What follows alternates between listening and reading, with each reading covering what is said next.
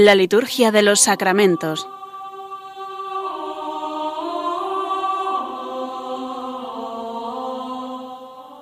Con el Padre Juan Manuel Sierra.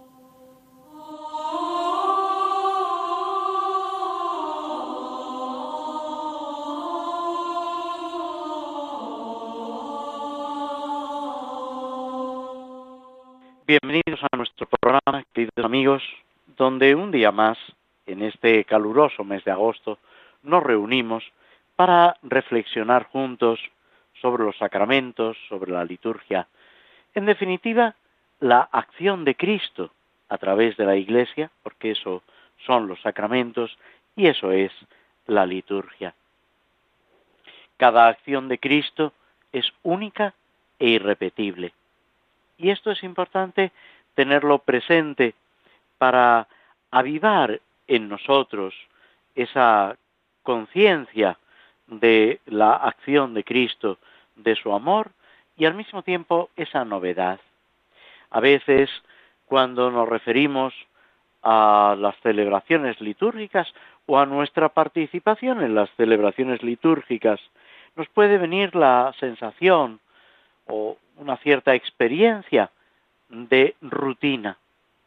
Y sin embargo no es así. ¿Por qué? La rutina está en nuestro corazón, es verdad, pero no en la acción de Dios, que es siempre nueva, siempre distinta. Y así debemos vivir también nuestra participación en los misterios de Cristo que se actualizan en los sacramentos y en la liturgia. Cada encuentro con el Señor es único, es absolutamente novedoso e irrepetible. Nosotros, por nuestra pobreza, nuestra debilidad, nuestra falta de claridad en el entendimiento, podemos no descubrirlo así. Y sin embargo, la realidad es absolutamente clara. Cristo aparece y actúa hoy en nosotros de una forma completamente distinta. Y esto lo vivimos también a través del año litúrgico, en este tiempo ordinario en el que estamos, que puede parecer que es el tiempo donde no sucede nada. Y sin embargo, es ese acompañar a Cristo en su vida pública, en su predicación, en sus milagros, es ser contemporáneos de Jesucristo, asistir a esos acontecimientos de salvación. Una frase que en otros programas hemos repetido del el Papa San León Magno a mediados del siglo V, dice que las acciones de Cristo en el Evangelio, los milagros de Cristo en el Evangelio, son hoy los sacramentos. ¿Qué quiere decir San León Magno? Que Cristo sigue actuando a través de los sacramentos, como descubrimos en los evangelios, en el relato de los evangelistas, de los apóstoles. Cristo sigue presente y actuando en la iglesia, en el mundo, en cada uno de nosotros. Y testigos de esto son los santos de ayer, de hoy, de mañana, en cada época. El Señor, a través del Espíritu Santo, va suscitando hombres y mujeres que descubren esa acción de Dios y se implican plenamente, no sólo en el seguimiento de Cristo, sino en el extender sus palabras y sus obras. Hoy celebramos a Santo Domingo de Guzmán, presbítero, el fundador de los dominicos, de la orden de predicadores. Era ya sacerdote cuando le piden que vaya a evangelizar una zona en el sur de Francia que está sometida a la guerra, al enfrentamiento, a las herejías. Y él descubre que solamente con la predicación, con la misericordia, con la, el ejemplo y la caridad, como se pueden sanar esas heridas del cuerpo y del espíritu. y junta una serie de colaboradores y da comienzo esa orden de predicadores para enseñar la verdad, para anunciar la palabra de Cristo. Se dice de San Santo Domingo de Guzmán que tenía siempre a mano las cartas de San Pablo, que no paraba de leerlas, de meditarlas y de enseñarlas, como el lugar donde se recoge esa enseñanza de Cristo. Junto con San Francisco son contemporáneos, se encuentran y se abrazan, puesto que ambos, San Francisco y Santo Domingo, están empeñados en la renovación de la Iglesia. Que en la Iglesia hay problemas, los ha habido siempre, desde tiempos de los apóstoles. Y sin embargo, Cristo no abandona a su Iglesia. Es Cristo el que saca a flote la Iglesia, el que hace que incluso esas dificultades, esos malentendidos, esas equivocaciones que tantas veces los cristianos cometemos, sirvan para el crecimiento del reino de Dios. Es algo que debemos ir descubriendo con una confianza ilimitada en el Señor. La empresa no es nuestra. Que no nos entre vocación de divina providencia. Ni tú ni yo, ninguno de nosotros somos la divina providencia. Es el Señor, en su sabiduría, en su bondad, en su misericordia, el que guía a la Iglesia en medio de los avatares de este mundo. Es esa navecilla combatida por las olas, pero que se mantiene siempre a flote, porque Cristo va en ella. Y aunque pueda parecer que está dormido, como le sucedía a los apóstoles en el lago o en el mar de Tiberiades, el Señor va ahí y Él es capaz de calmar el viento, el oleaje, la tempestad. Y es acompañados por Él, fiándonos de Él, como debemos avanzar por encima de todo. Otros santos celebramos también en estos días. El día 9 de agosto, Santa Teresa Benedicta de la Cruz, Virgen y mártir, patrona de Europa, con San Benito, con Santa Brígida, etc. Esta carmelita descalza, que había sido profesora de filosofía, que había buscado, como San Agustín, la verdad de raza, de religión judía, que en ese ir buscando a través de la filosofía, de la fenomenología, la verdad, se encuentra con Cristo.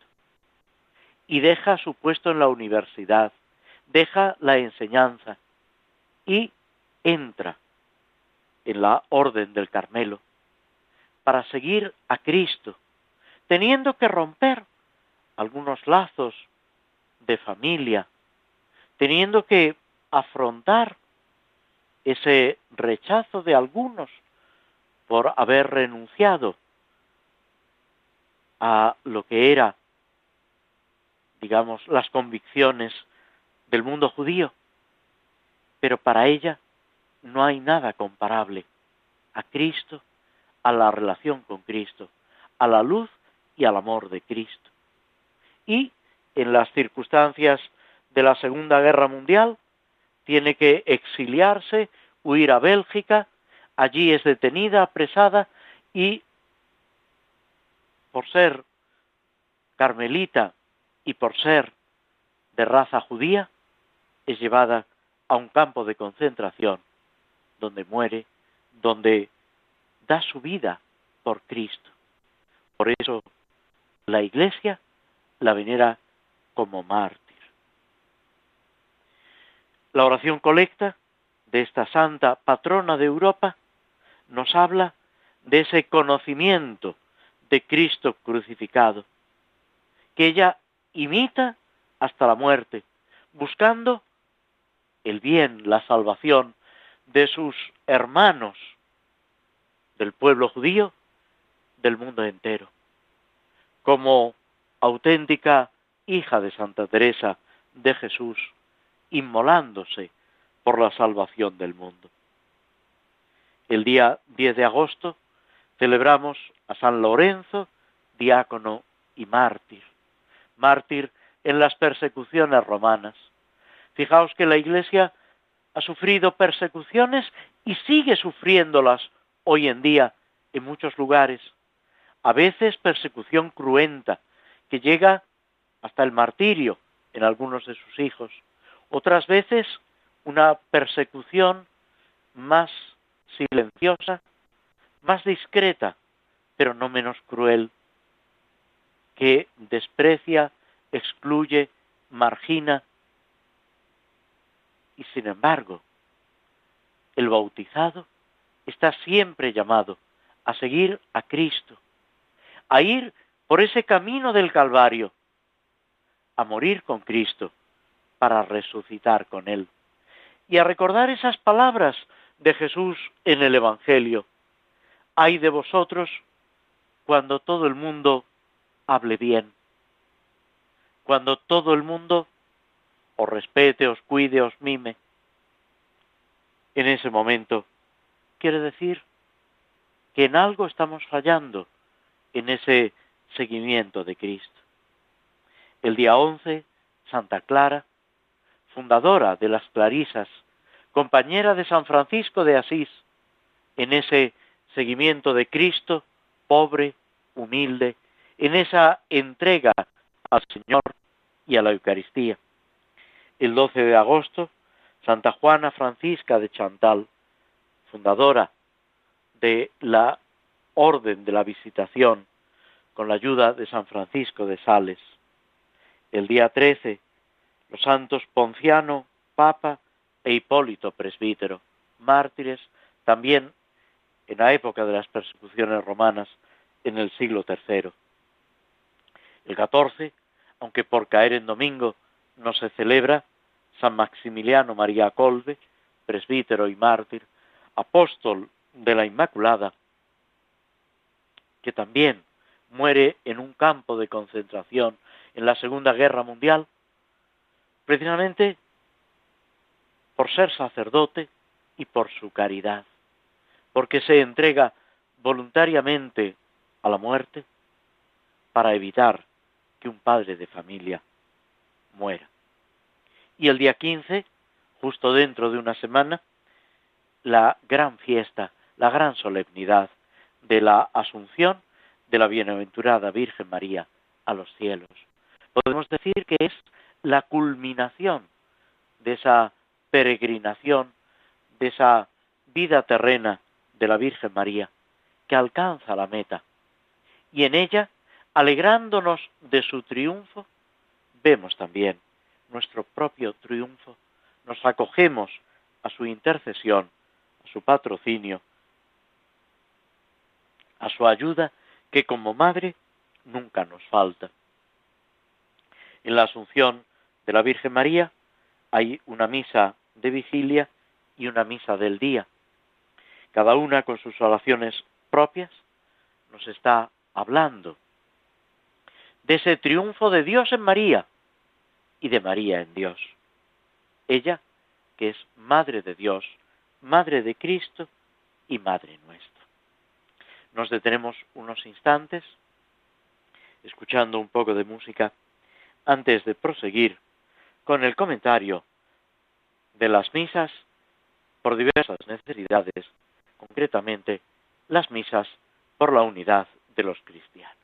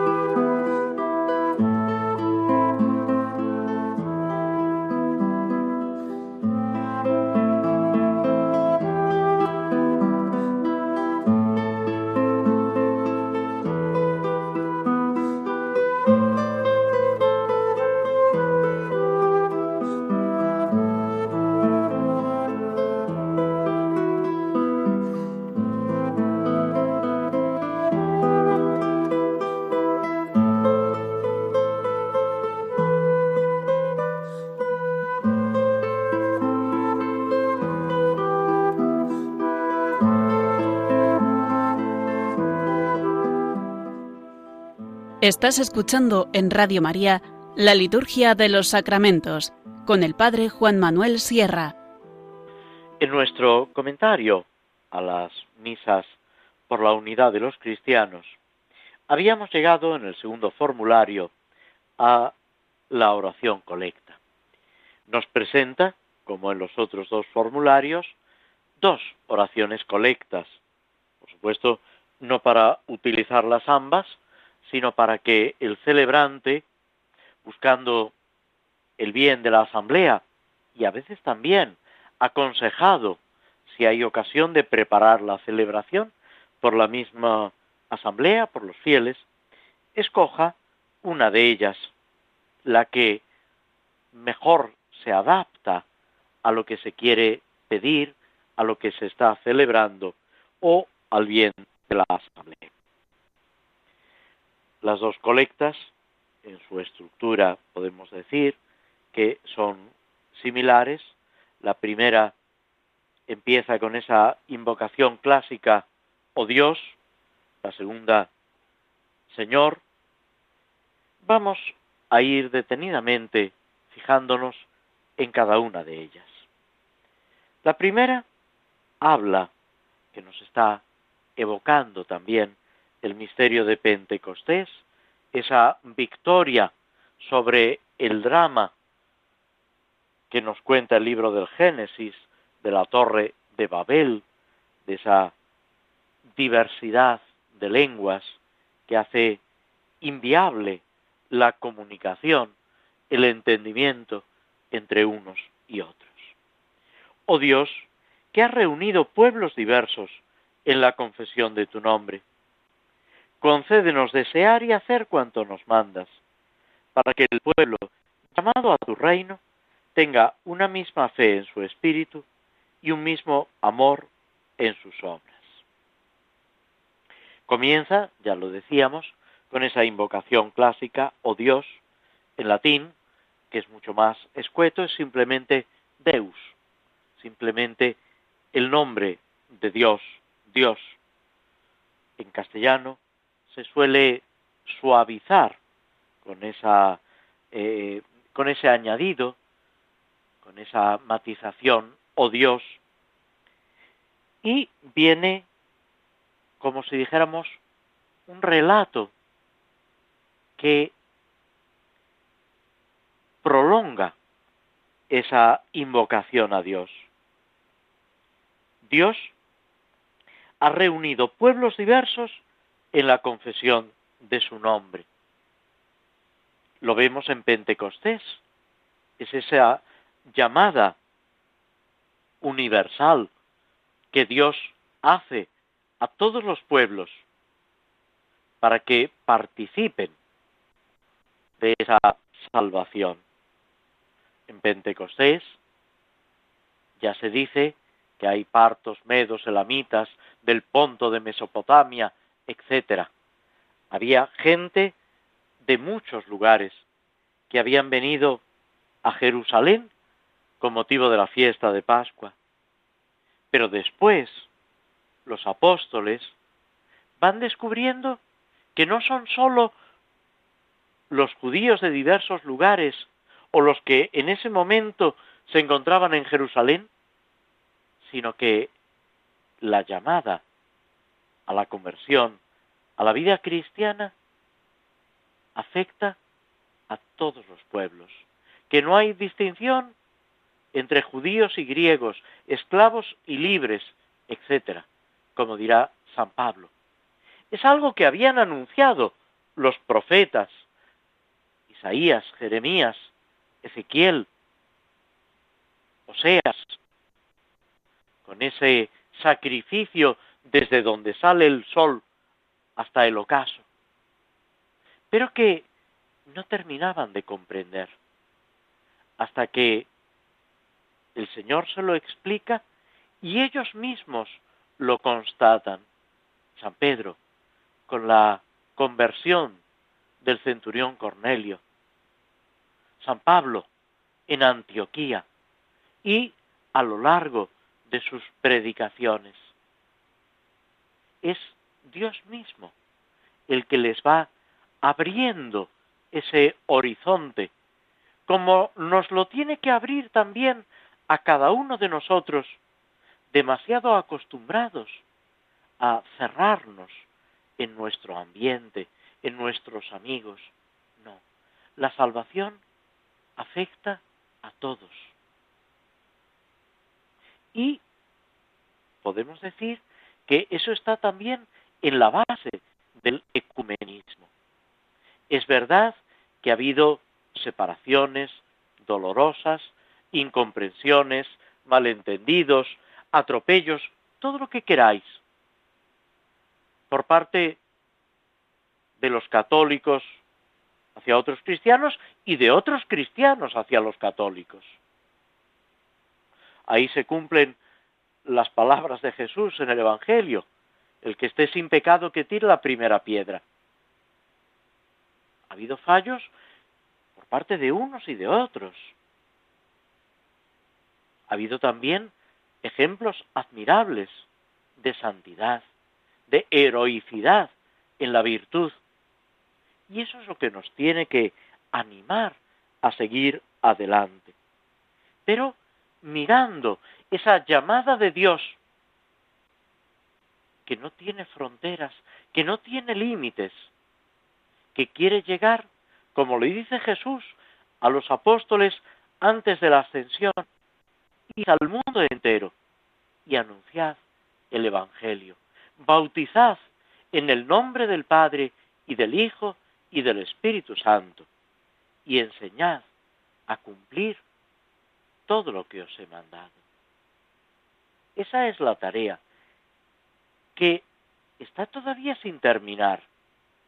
¿La iglesia ha llegado? Sí, pero todavía hace falta seguir anunciando a Cristo. Hay quien no conoce a Jesucristo o no lo conoce lo suficiente, porque no se le ha anunciado o no se le ha anunciado de manera adecuada para que reconozca el amor, la fuerza de Dios, el poder de Jesucristo. Y después de este planteamiento, después de esta realidad, podemos decir, maravillosa, pero al mismo tiempo que nos implica, nos empeña, es como un desafío que se lanza a todo cristiano.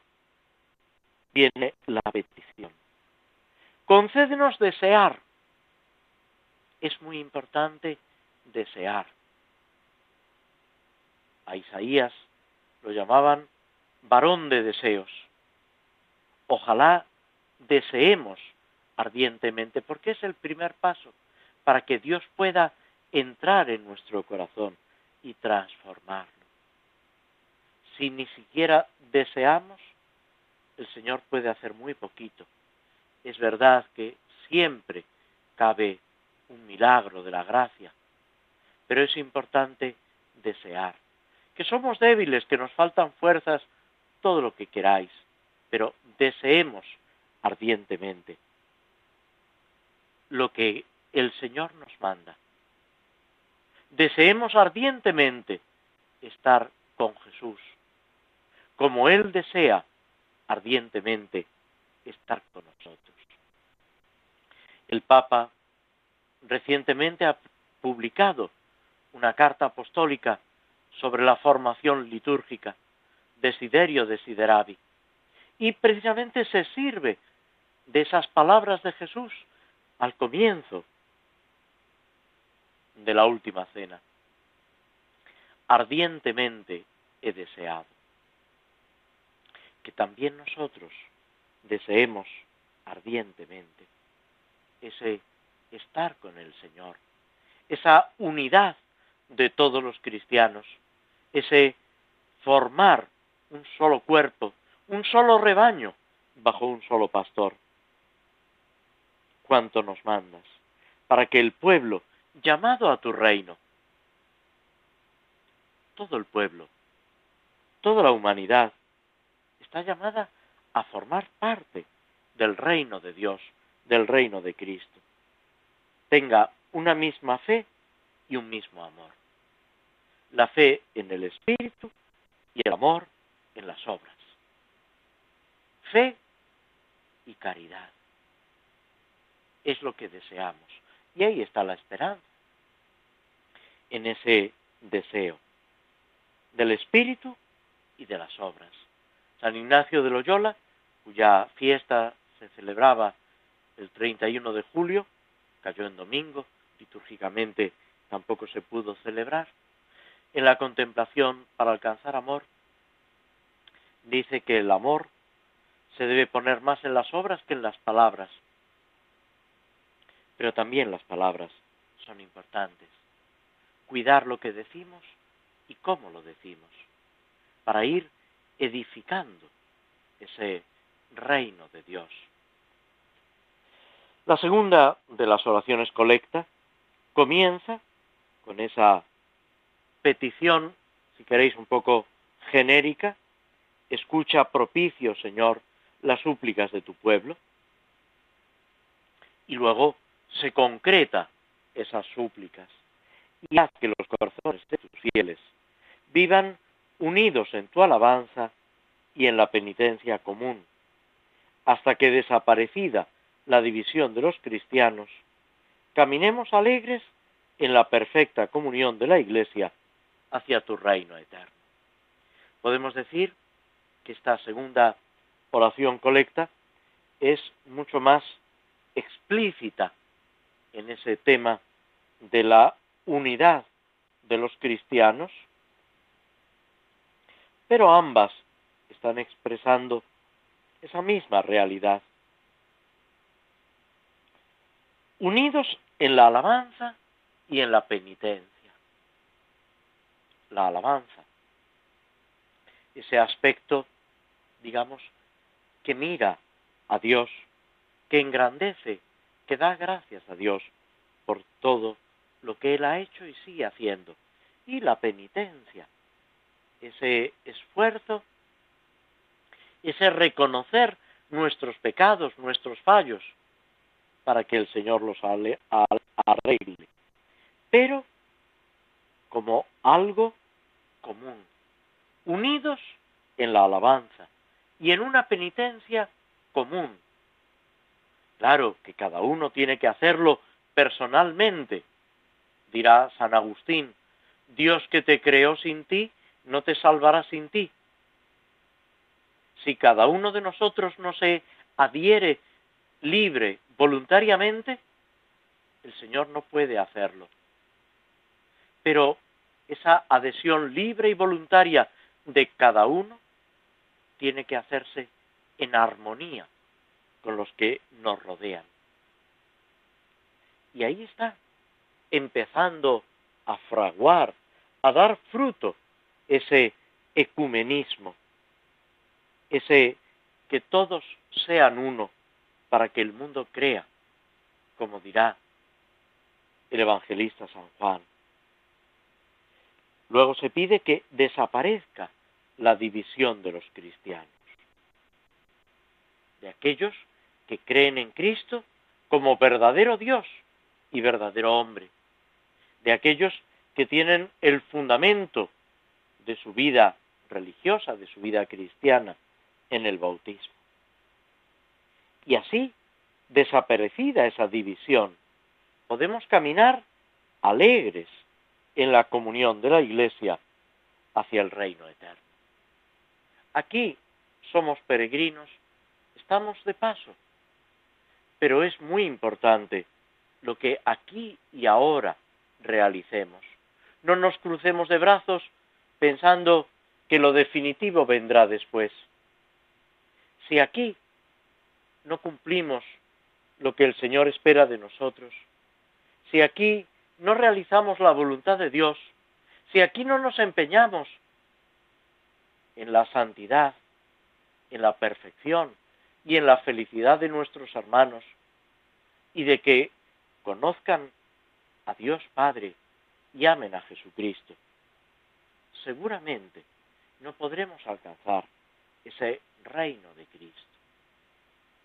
Jesús lo dice claramente en el Evangelio, si no sois fieles en lo poco, ¿quién os confiará lo que vale de veras? Se nos, han dado unos talentos. Debemos hacerlos fructificar sin agobios, sin preocupaciones estériles, pero dedicándonos en el amor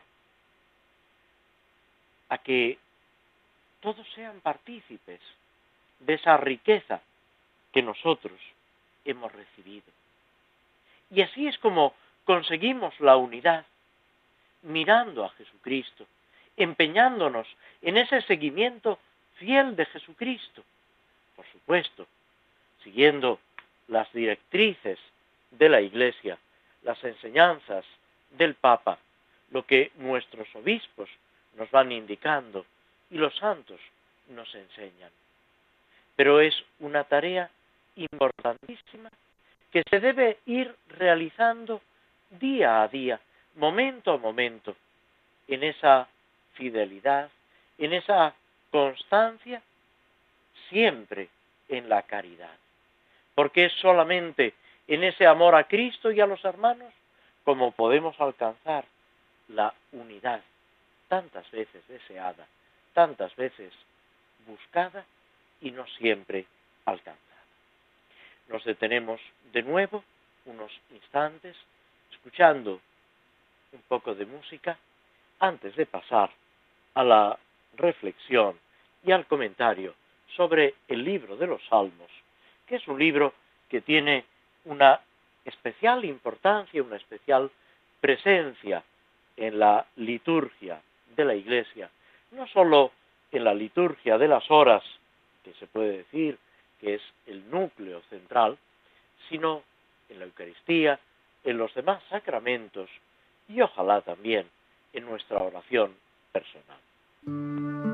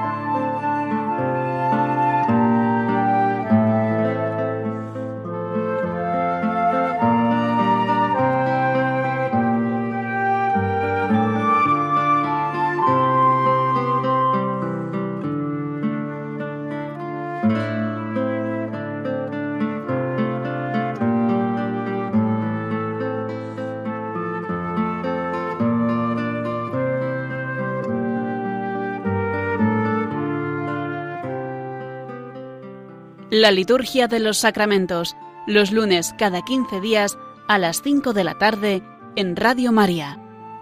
Nos habíamos detenido casi al comienzo del Salmo 45, 46 según la numeración hebrea, titulado Dios es nuestro refugio.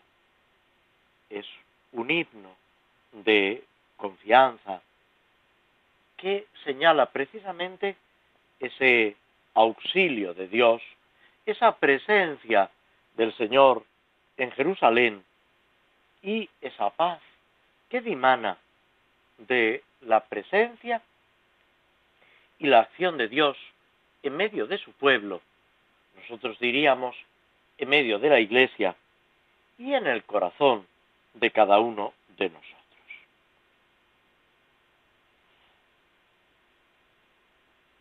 Este himno que canta la realeza de Dios, proclama ese poder que le corresponde, ese Dios que es sumamente cercano. Con Isaías se hablará del Emmanuel, el Dios con nosotros. Ya de alguna manera ese señalar en el versículo quinto cómo Dios está presente con esa imagen poética. El correr de las acequias alegra la ciudad de Dios. El Altísimo consagra su morada. Nos habla de esa presencia del Señor. Para el pueblo de Israel, Dios era sumamente cercano. Hay un momento en que el pueblo de Israel se admira. Es que hay otro pueblo que tenga sus dioses tan cerca, como lo está el Señor de nosotros siempre que lo invocamos. Esa admiración, esa maravilla, ese sobrecogimiento ante la cercanía de Dios. Dios que habita en medio de nosotros. Si os fijáis, es lo que celebramos también en la fiesta del Corpus Christi. Dios, Jesucristo en la Eucaristía, que tiene su casa en medio de nuestras casas, que recorre nuestras calles, nuestras plazas, que nos bendice, que se hace cercano y accesible a nosotros. Por eso podemos conocer y dar a conocer a ese Dios universal, trascendente, majestuoso, todo lo que queráis, que nos supera, pero que está tan cercano, que es tan familiar. San Agustín, en el libro de las confesiones, que tiene sus páginas difíciles de lectura, pero que tiene también expresiones de una ternura, de una cercanía, de una profundidad inaudita. Dice, Dios que es más íntimo a mí que yo mismo. Dios me conoce mejor de lo que yo mismo me conozco. Y esa otra frase, tantas veces repetida, nos hiciste, Señor, para ti, y nuestro corazón está inquieto hasta que descanse en ti. Es lo que el salmista, de otra forma, con otras palabras, está expresando. Esa grandeza de Dios, pero que está presente en su ciudad santa. Es Sión un sacramento de su presencia y de su acción. Si os suena un poco fuerte, quitad la palabra sacramento, en su sentido amplio, por supuesto. Decid, es un símbolo, es un misterio de su presencia. Y eso debe suscitar en nosotros sentimientos de esperanza, de alegría, de seguridad en el triunfo. También los salmos repiten una y otra vez, si Dios está con nosotros, ¿quién contra nosotros? Si el Señor lucha a nuestro lado, no debemos temer absolutamente a nada, ni exterior ni interior. No porque confiemos en nuestras fuerzas, sino en el poder del Señor. Dirá otro salmo, fiado en el Señor, me meto en la refriega. Confiando en el Señor, asalto la muralla. Es esa presencia de Cristo a mi lado lo que me lleva a acometer sin miedo las empresas más arduas, más difíciles. Jesús le dirá a los apóstoles, yo estoy con vosotros todos los días hasta el fin del mundo. Es la gran confianza. El Salmo habla también de esa liberación de la ciudad de Jerusalén. Pudiera referirse a alguno de los asedios que ha sufrido. Pero, por encima de eso, debemos aplicar una lectura espiritual. Dios tiene planes de paz universal. Dios es nuestra defensa. No cabe el miedo, la desconfianza, la desesperanza. Y desde aquí entendemos mejor esas tres estrofas que de alguna manera jalonan el salmo. Con Dios no hay nada que temer. Dios habita en Sión. Dios es autor de la paz. Es Dios quien realiza esa paz, quien la construye en nuestros corazones, en la Iglesia y en el mundo. Pero, como decía el Papa Pío XI, solo puede haber la paz de Cristo en el reino de Cristo. Por eso debemos empeñarnos en esa llegada del reino de Cristo, en ese triunfo de la acción de Cristo en nuestro corazón, en nuestras familias, en la sociedad. Nos detenemos aquí unos momentos antes de proseguir con el comentario de la obra de Tolkien, El Señor de los Anillos.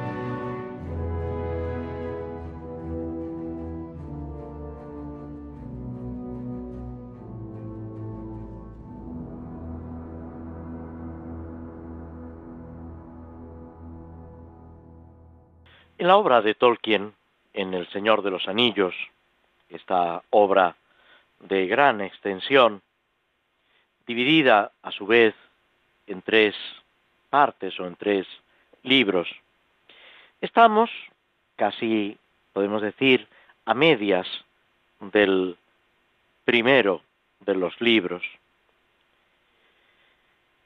Los hobbits este grupo de pequeños seres,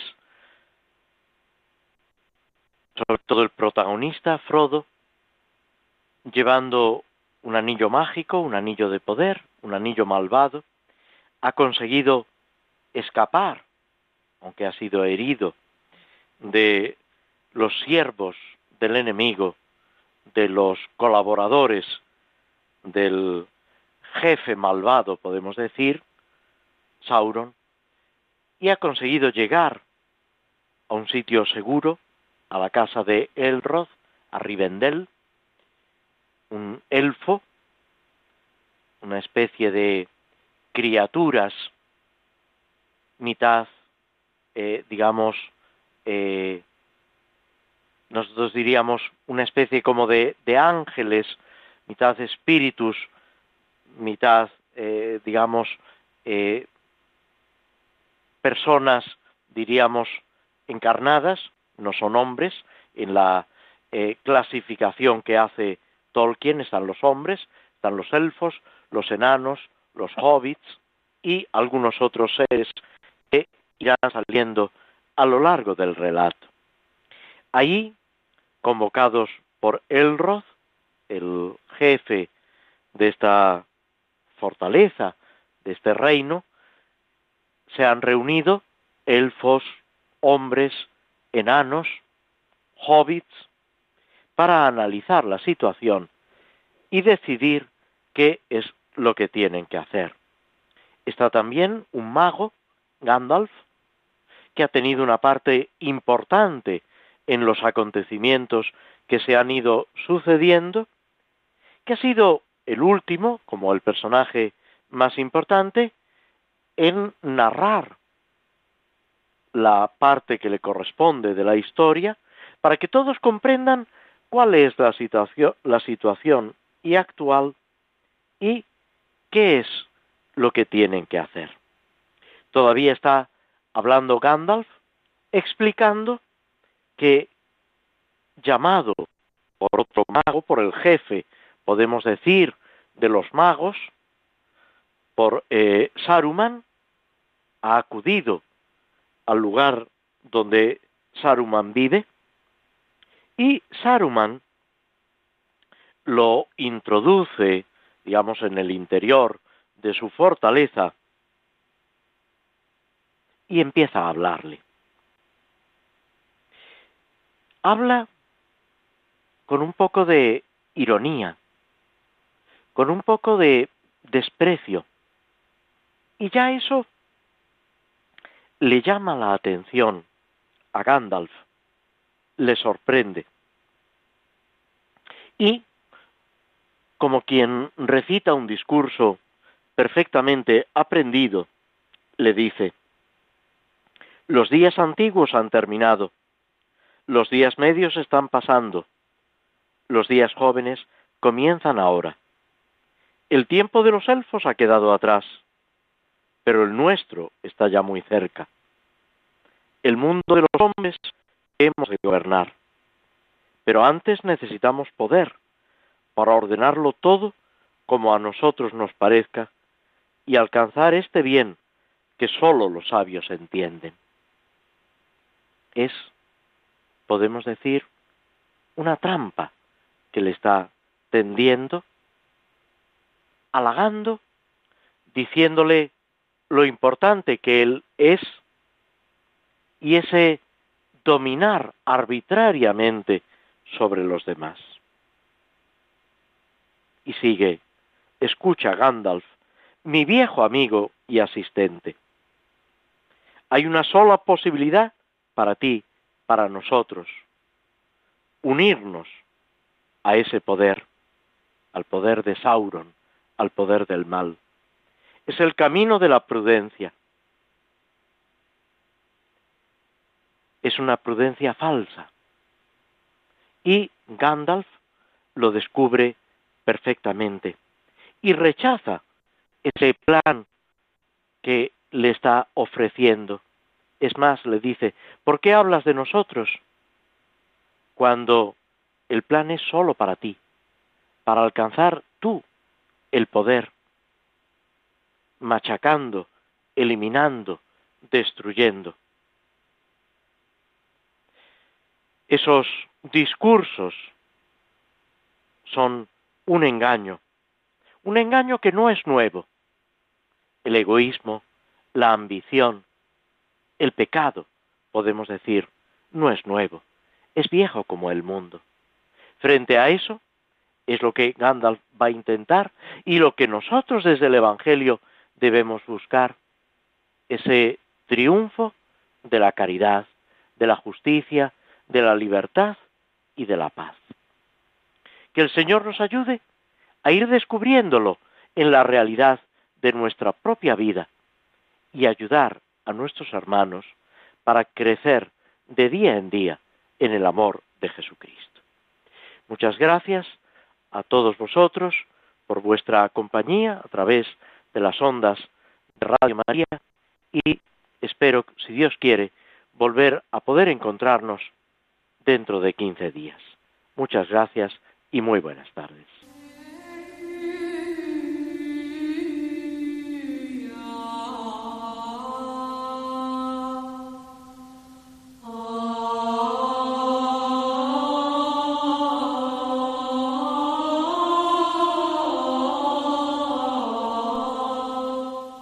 Así concluye en Radio María la Liturgia de los Sacramentos, un espacio dirigido por el Padre Juan Manuel Sierra.